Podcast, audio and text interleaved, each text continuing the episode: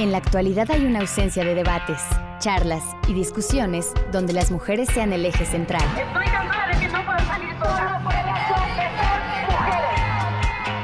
Faltan símbolos aspiracionales femeninos y hay una carencia de herramientas para ejercer nuestros derechos, no porque no existan, sino porque no se habla de ellas. Hasta ahora. Hasta ahora. Esto es De la X a la Y, un espacio semanal realizado por Ibero 90.9 en colaboración con CIMAC, donde abordaremos temas que afectan a las mujeres y a la sociedad en general, pero sobre todo donde crearemos comunidad. Crearemos comunidad. De la X a la Y, por Ibero 90.9.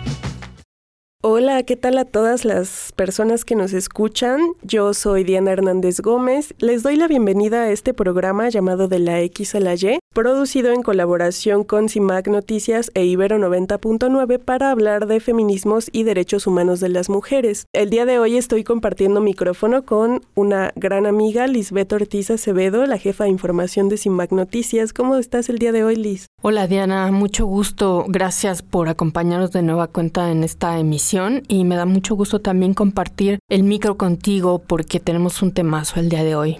Así es, Liz. Eh, en esta ocasión traemos un tema enfocado en las infancias que tiene que ver con todo este revuelo que está habiendo últimamente por el lanzamiento de esta película de Barbie y que tiene que ver con la manera en la que a nosotras desde niñas nos transmiten como ciertos mensajes a través de los juegos, de los juguetes que utilizamos para entretenernos y de cómo esos, esas, eh, esas herramientas que nos acercan desde niñas terminan conformando en nosotras ciertas ideas que, que ayudan a replicar la, la estructura machista de la sociedad antes de entrar con el tema, les recuerdo que pueden enviarnos sus mensajes de voz o de texto al número de WhatsApp 55 60 60 55 71 y también pueden buscarnos a través de Twitter como arroba de la X a la Y. Aquí estaremos eh, leyendo todos los mensajes que ustedes nos envíen acerca de pues su opinión o las dudas que tengan sobre este tema. Y pues para comenzar el diálogo, Liz, bueno, quisiera hacerte una pregunta. ¿Tú a qué jugabas cuando eras niña, Liz? Eh, yo pertenezco a una generación en la que todavía pudimos apropiarnos de las calles sin el temor a ser eh, agredidas. Eh, jugaba todo el día en la calle y jugaba con,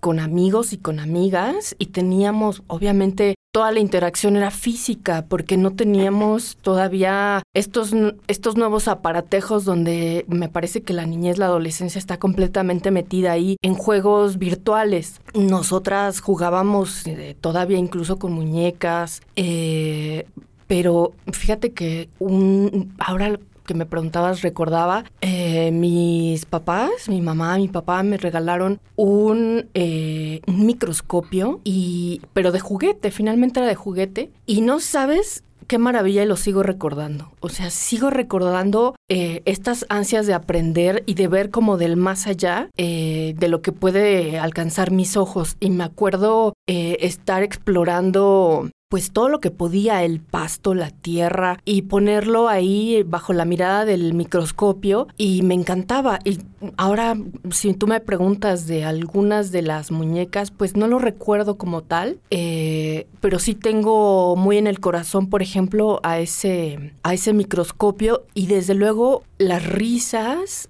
y, los juegos que tenía con, con los compis, con, con los amigos y con las amigas que jugaba todo el día en la calle libre. Y eso es algo que se ha perdido en esta generación. Eh, y desde luego que en, esos juegos que teníamos, pues estaban libres de estereotipos, eh, porque jugábamos al, al, mismo nivel. Eh, y eran horas interminables, desde la mañana hasta la noche. Y me parece que eso fue un privilegio que hoy puedo, puedo decirlo. Es un privilegio haber tenido esa libertad en las calles de México. ¿Y tú, Diana, qué jugabas? Mm, pues escuchándote recordaba mi infancia y creo que es algo más o menos similar. Eh, aunque yo soy de una generación diferente a la tuya, creo que en mi caso lo que marca la diferencia es que yo cuando era niña vivía en una comunidad rural muy pequeña, entonces ahí como que todas estas cuestiones de violencia o de acoso que se dan en, en, la ciudad, como que ahí todavía no estaba tan presente. Y también recordaba mucho que yo también cuando era niña, no sé si puedo decir marcas, ah, pero recuerdo estos kits, ¿no? De juguetes mi que eran eh, juguetes, bueno, recuerdo que había un juego de química, ese en alguna ocasión se lo pedí a los reyes, me lo trajeron y era muy feliz con mi juego de química porque podía hacer muchísimos experimentos, mezclar sustancias, venía un cuadernillo como con recetas, digamos, de, eh, de algunos procedimientos, entonces mi hermano y yo compartíamos muchas horas jugando a eso. También jugábamos con mis amigos, recuerdo muy bien, jugábamos, em, nos inventábamos historias. Eh, algunas como, no sé, por ejemplo, que éramos exploradores en la selva o que éramos arqueólogos y teníamos que ir a descubrir cosas o cuestiones por el estilo. Pero por otro lado, y en mi caso yo tengo muy presente que sí llegué a, jugar estos juegos que eh, perpetúan los roles de género en la sociedad recuerdo eh, algunos de estos juegos como tenía una muñeca, tenía una, una, muñequita de peluche, entonces en algunas ocasiones como que jugaba que la muñequita estaba embarazada, iba a ser mamá y demás. Eh, tenía entonces este peluche, pero también tenía mis, eh, mi, jueguito de té. Recuerdo que tenía un juego de té con un montón de tacitas de porcelana y cuchillos y cosas así. Entonces, precisamente creo que a pesar de que yo tenía como eh, estos juegos que por un lado eran más, precisamente como decías, que no seguía ningún rol, ningún estereotipo y que me permitían tener como esta flexibilidad en cuanto a, a las opciones que yo tenía, por otro lado también tenía presentes estos otros juegos que tienen que ver o, al menos como yo lo miro, es entrenamiento previo, entre comillas, a aquellos roles que nos depara a las mujeres cuando somos adultas. Son precisamente este tipo de juegos los que siguen todavía presentes en la sociedad en forma de comerciales y un montón de publicidad que venden muñecas o venden casitas o venden peluches o venden toda esta variedad de juguetes que a final de cuentas siguen reproduciendo este mensaje de tú eres niña y desde la infancia tienes bien definido tu rol dentro de la sociedad. Sí, yo creo que ahí pondría el foco en, nuestra conversación. Eh, me parece indispensable eh, desestigmatizar al, juguete per se, sino para qué le damos ese uso. Eh, por ejemplo, lo que nos regalan a las niñas, que nos siguen regalando, nos siguen regalando muñecas, pero para ser entrenadas para el cuidado. y a los niños cada, cada año, eh, con mayor contundencia, los juguetes bélicos llegan a ellos, o sea, espadas, cuchillos de plástico, em, cuchillos, espadas, eh, pistolas, ametralletas, o sea, de juguete, eh, extrañamente de juguete, y te socializan para precisamente para la violencia, para para lo que hemos determinado cómo son los estereotipos y a los hombres eh, los, socializan para eso, para que se congratulen y para que estén más identificados con la violencia. Y a las mujeres con los mismos roles y los mismos estereotipos.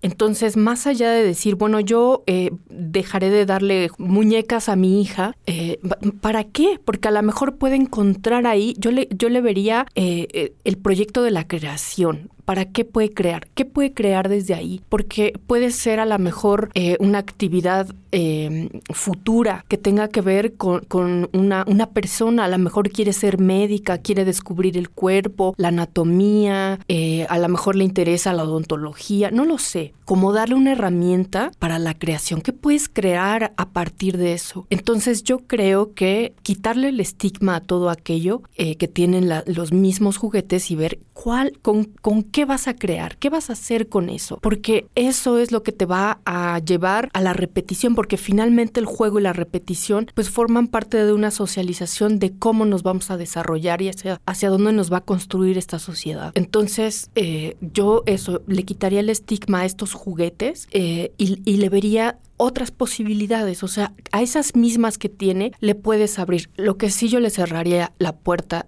siempre por siempre, jamás, es a, los juegos bélicos. Me parece que ahí no hay opción de encontrarle otras posibilidades. Y más en un país tan violento, con las violencias que estamos viviendo, lo estamos viendo eh, en este último partido que fue inconcebible, en este partido México-Qatar, eh, se, se, difundieron las imágenes de un hombre apuñalado en las gradas y nos habla de la masculinidad masculinidad precisamente. Nos habla de cómo nos vamos socializando, cómo ese niño creció sabiendo que podía utilizar, bueno, ahora un hombre, pero cómo creció sabiendo que podía utilizar un cuchillo, un punzón y que eso podría penetrar la carne de otra persona. Entonces, primero son de plástico, pero luego se convierten en una realidad. Entonces, yo le daría ese, ese contrasentido a, a, ese mismo, a ese mismo juguete. ¿Qué podemos hacer con él? ¿Qué le puedes hacer para su crecimiento y su desarrollo? Me parece que ahí está el punto clave, la creación. ¿Qué pueden crear? Como bien lo decías, yo tenía mi juego de química porque creabas. Al respecto, creo que justamente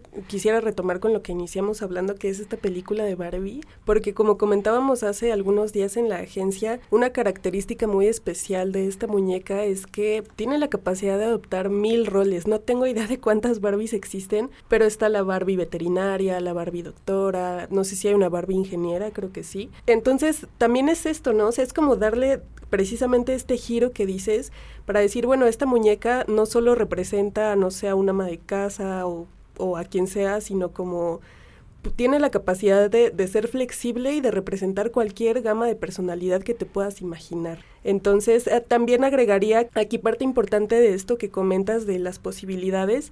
Tiene que ver también con la forma en la que eh, las madres y los padres acercan estos juguetes a los niños y con esta determinación que a veces vemos que hacen como de este es para niña y este es para niño. Si quitáramos también esa barrera de decir las niñas solo pueden jugar con esto y los niños solo pueden jugar con esto otro, también cambiamos esa perspectiva, ¿no? Le abrimos el campo a los dos para que, no sé, en algún momento algún niño no sea criticado por tener a una muñeca. No sabemos las posibilidades que él quiera explorar al jugar con ese objeto las niñas también, cuando nos encontramos con alguna niña jugando con carritos o con muñecos que suelen ser, entre comillas, para niños, también ampliamos una perspectiva del mundo. Creo que hay que verlo de esa manera.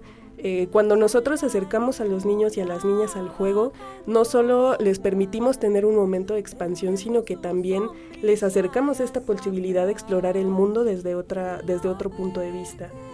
Y bueno, vamos a un pequeño corte para regresar a hablar de estos temas relacionados con las infancias, pero antes les recuerdo que pueden enviarnos sus mensajes a través de WhatsApp al 55 60 60 55 71 y pues regresamos en un momento.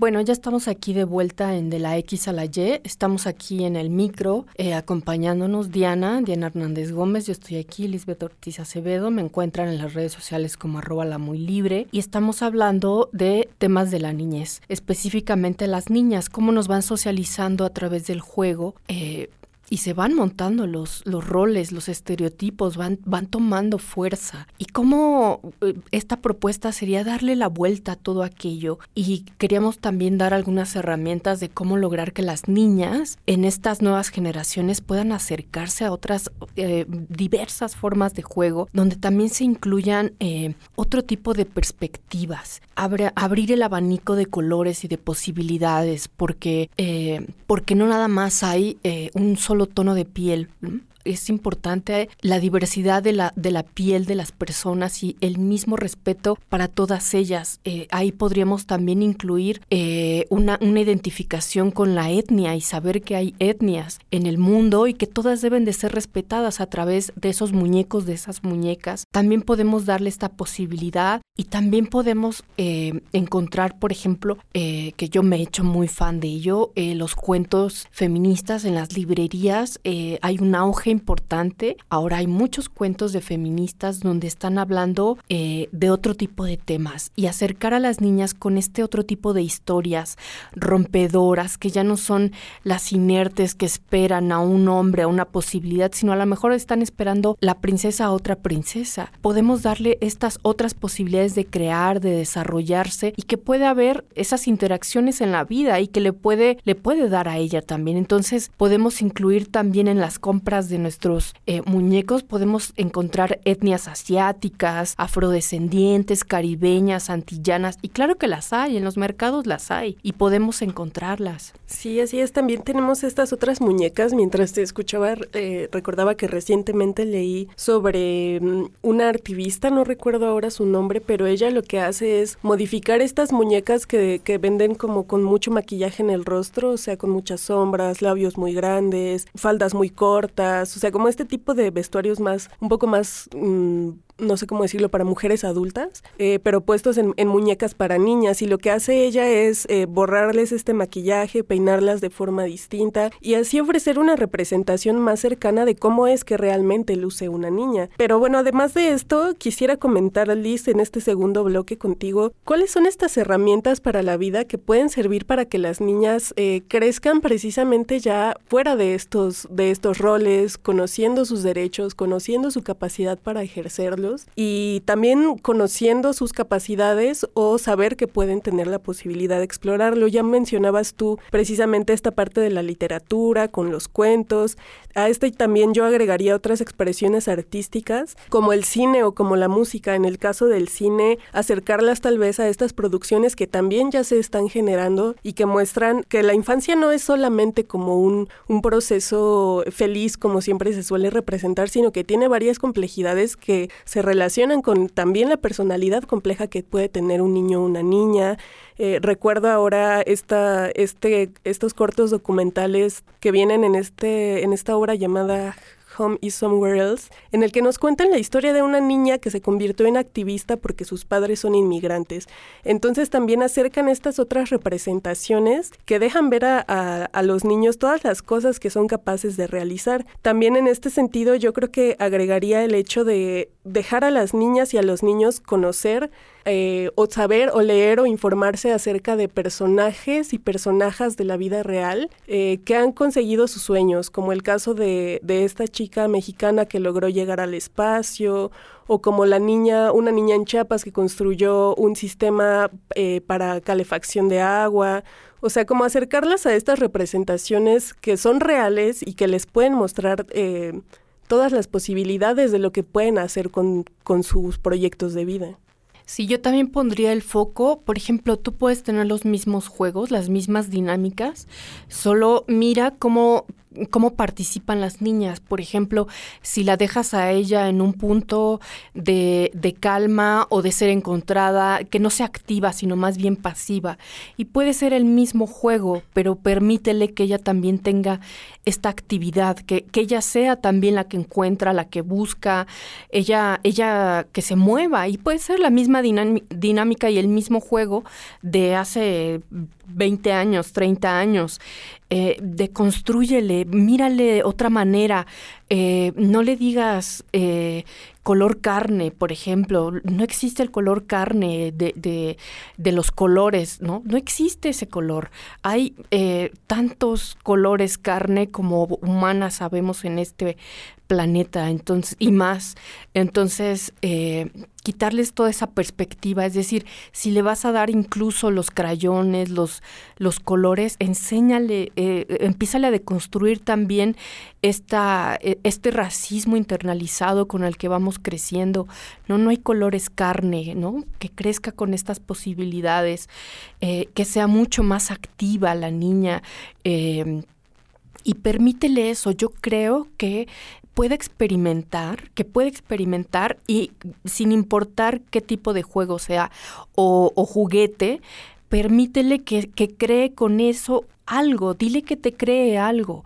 A lo mejor lo quiere pintar, a lo mejor le quiere cortar, a lo mejor le quiere inventar algo, ahí dale rienda suelta. A lo mejor eh, si te preocupa que el niño está tomando a la Barbie, bueno, pues déjalo, deja ver qué está haciendo, qué pregúntale qué puede crear con eso, qué quiere hacer con eso. Y yo creo que puedes descubrir un mundo maravilloso con ese niño, con esa Barbie, con esa muñeca, porque no sabemos qué es esa, esa inocencia eh, tan maravillosa y tan llena de ingenio que tienen los niños qué es lo que trae en su mente, porque a lo mejor tiene todo un universo que tú desconoces y ya lo estás coartando porque le dices, eh, pues un niño no puede traer una, una muñeca Barbie. Y también coincido contigo, la Barbie para mí, a pesar de los estereotipos que ha habido y que estoy de acuerdo en los cuerpos que nos ha puesto, nos ha impuesto en estas delgadeces extremas, lo cierto es que la Barbie nos ha enseñado a lo largo de las generaciones eh, los oficios, eh, las acciones que las mujeres podemos tener en la sociedad sociedad, los roles a los que no podíamos acceder. O sea, como bien dices, la Barbie em, astronauta, la Barbie profesora, las Barbies tenían eh, roles importantes en la sociedad y eso me parece que hay que rescatarlo. Estos, eh, estos oficios de la Barbie son maravillosos, pero que no sean exclusivos para niñas, porque la niñez también es diversa y vamos entendiendo esta diversidad y vamos eh, deconstruyendo, enseñándole una nueva forma de mirar a estos niños, a estas niñas, a la niñez mexicana, para que también entienda otras participaciones, que también hay otras realidades de otros niños en otras latitudes y que esos niños pueden también crear cosas distintas. Entonces, yo le daría este vuelco con estas nuevas formas de apropiarnos finalmente de eso, de la inocencia, de la magia del juego, para que con eso empiecen a desarrollar su propia personalidad, pero libre de todos estos miedos y todas estas ataduras que nos fueron haciendo mucho daño mencionas algo que me parece muy importante y que es una responsabilidad que recae del lado de padres y madres, que es el hecho de no simplificar las infancias, de no mirar a las infancias como con esta perspectiva de pues es un niño, es que no tiene idea de las cosas. Claro que no, o sea, yo creo que es todo lo contrario. Los niños todo el tiempo se están preguntando cosas y todo el tiempo, quizá aunque no lo externen en muchas ocasiones, están teorizando acerca de cómo funciona el mundo, están generando sus propias hipótesis y a partir de esas hipótesis hipótesis también están generando un montón de dudas todo el tiempo. A mí me ha tocado ver en, en la calle o en el transporte público a niños que voltean y le preguntan a, sus padres o a sus madres con mucha curiosidad, oye, ¿qué, ¿qué es eso que está en el árbol o qué es esto que está pasando? Y me da mucho coraje cuando sus padres o sus madres les responden, no sé, búscalo en el celular. O sea, esa, esa manera en la que, en la que cortan la, la creatividad de los niños, en la que les ponen un tope, en la que simplemente como que los hacen a un lado, como que creen, tienen esta creencia de pues es que eres un niño, no te voy a explicar porque no vas a entender. Bueno, ¿por qué no intentas explicarle primero, obviamente bajo los, unos términos que ellos puedan hacer, eh, hacer suyos, que puedan comprender cómo funciona el mundo para que precisamente alimentes esta, esta forma de, en la que ellos se van a desarrollar y se pueden desarrollar sin tener estas limitantes, ¿no? Sin pensar cosas como es que pues no lo voy a entender o simplemente esto no es para mí, no, al contrario, creo que se debe incentivar esa curiosidad en las niñas y en los niños para que crezcan con esta sensación de que lo que piensan y lo que sienten es sumamente importante y de ello pueden desarrollarse cosas maravillosas. Sí, es, esta invitación es para quitar la idea de que hay cosas para niños y cosas para niñas. Me parece que todo es posible para la niñez y que permitamos que exploren desde su inocencia. Así es que lo que dices, yo coincido tanto. Eh, antes estaba la nana televisión y ahora las tabletas, los dispositivos electrónicos se han convertido en todo, en su material de juego. Qué, qué chulo, la verdad, sería que lo soltaran un poco y que pudieran explorar incluso con sus propios cuerpos, que treparan, que tuvieran mucha más actividad física. Eso sería maravilloso. Pero bueno, que, que esto pudiera, estas observaciones, estas invitaciones, les permitan también en casa eh, poder implementar alguna de estas, eh, algunas de estas ideas para que las niñas tengan más posibilidades y de manera general la niñez tenga otro tipo de posibilidades. Eh, quitarles este estigma que si hay un collar y el niño se acerca y te dice que quieres el collar, pregúntale para qué lo quiere. A lo mejor quiere hacer algo, quiere construir algo, parte de su ingenio, quiere em, reproducir ese collar y tú estás suponiendo cosas que, que le van a tergiversar esa idea fantástica que puede tener. Entonces, que el juego más bien sea una socialización de libertades y que te sientas plena, que te sientas llena de la magia, porque eso es la niñez finalmente, en esta inocencia que te sigan conservando, pero que te cuiden esa inocencia y que sigas creciendo con mucho respeto y alejada de violencias. Y además, ya para cerrar, quisiera agregar yo, permíteles hablar, permíteles conversar contigo, habla tú con los niños. Recordemos que toda la percepción que nosotros tenemos del mundo tiene que ver con el lenguaje, con la forma en la que nos socializamos a partir de nuestras conversaciones con los demás. Pensemos en cómo sería la construcción del mundo de un niño que no tiene con quién hablar, que todo el tiempo solamente está conversando consigo mismo sin conocer otras perspectivas. Bueno, aquí terminamos el programa del día de hoy. Muchas gracias Liz por compartir el micrófono conmigo. Les recuerdo a quienes nos están escuchando que si quieren escuchar otra vez este y algunos otros programas de De la X a la Y, pueden encontrarlos en la página de Ibero 90.9 y en las plataformas de podcast como Google Podcast, Apple Podcast y Spotify. Nos encuentran como de la X a la Y y también como CIMAC Radio. Nos escuchamos el próximo martes en el 90.9 de FM a la una y media de la tarde y también pueden escuchar nuestra retransmisión todos los jueves en Violeta Radio 106.1 de FM a las 10.30 de la mañana. Yo soy Diana Hernández y en redes sociales me encuentran como arroba la repordiana. Antes de irnos, quiero agradecer en controles a nuestras compis, a nuestras amigas Lucero Zamora Castillo y a Saraí Yáñez, quienes hacen posible la producción de esta emisión. Yo soy Lisbeth Ortiz Acevedo, les invito a que nos consulten este y otros temas en CIMAC Noticias y nos escuchamos dentro de ocho días. Muchas gracias. De la X a la Y. De la X a la Y. Un espacio abierto a la igualdad.